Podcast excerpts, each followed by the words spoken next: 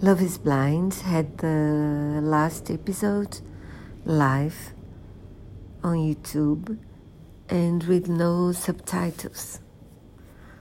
And um, the hosts, the host and hostess was that were there, and also the five couples and almost couples that um, that went to the wedding day.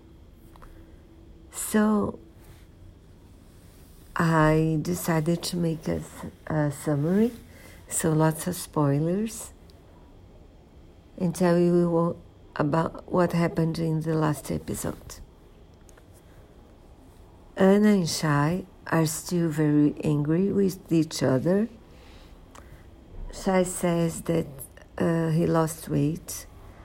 He, he is now in therapy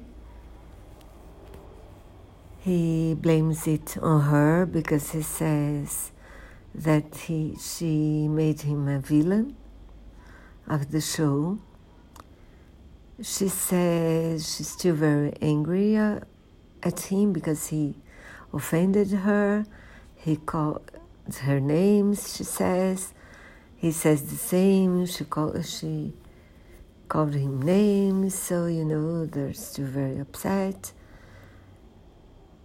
um, Dai Rodrigo.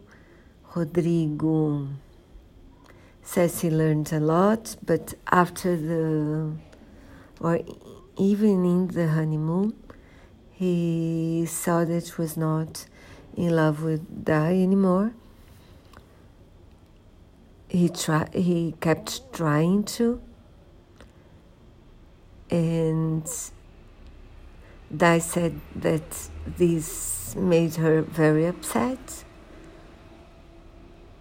Both said that they learned a lot. Dai said she's dating other guys, she's happy. He said that he's very serious, he's very. He's not very available uh, in his feelings or so. They're still friends, but not close friends.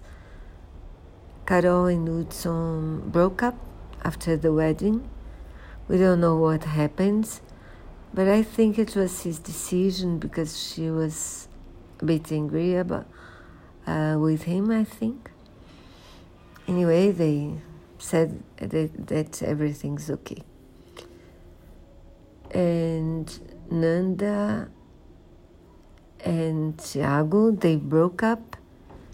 He said that she was meeting, dating other guys.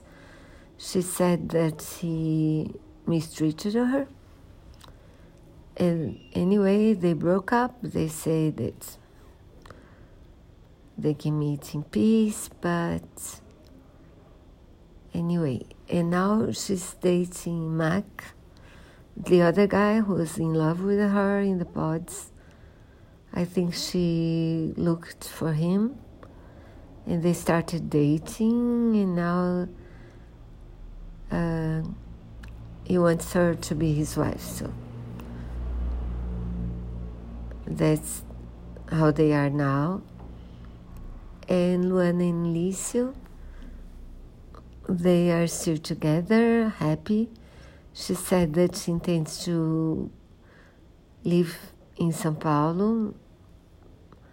So they're staying the weekends together because she's in Dayatuba. But they seem happy and in love still. So that's all for the summary. I hope you like it.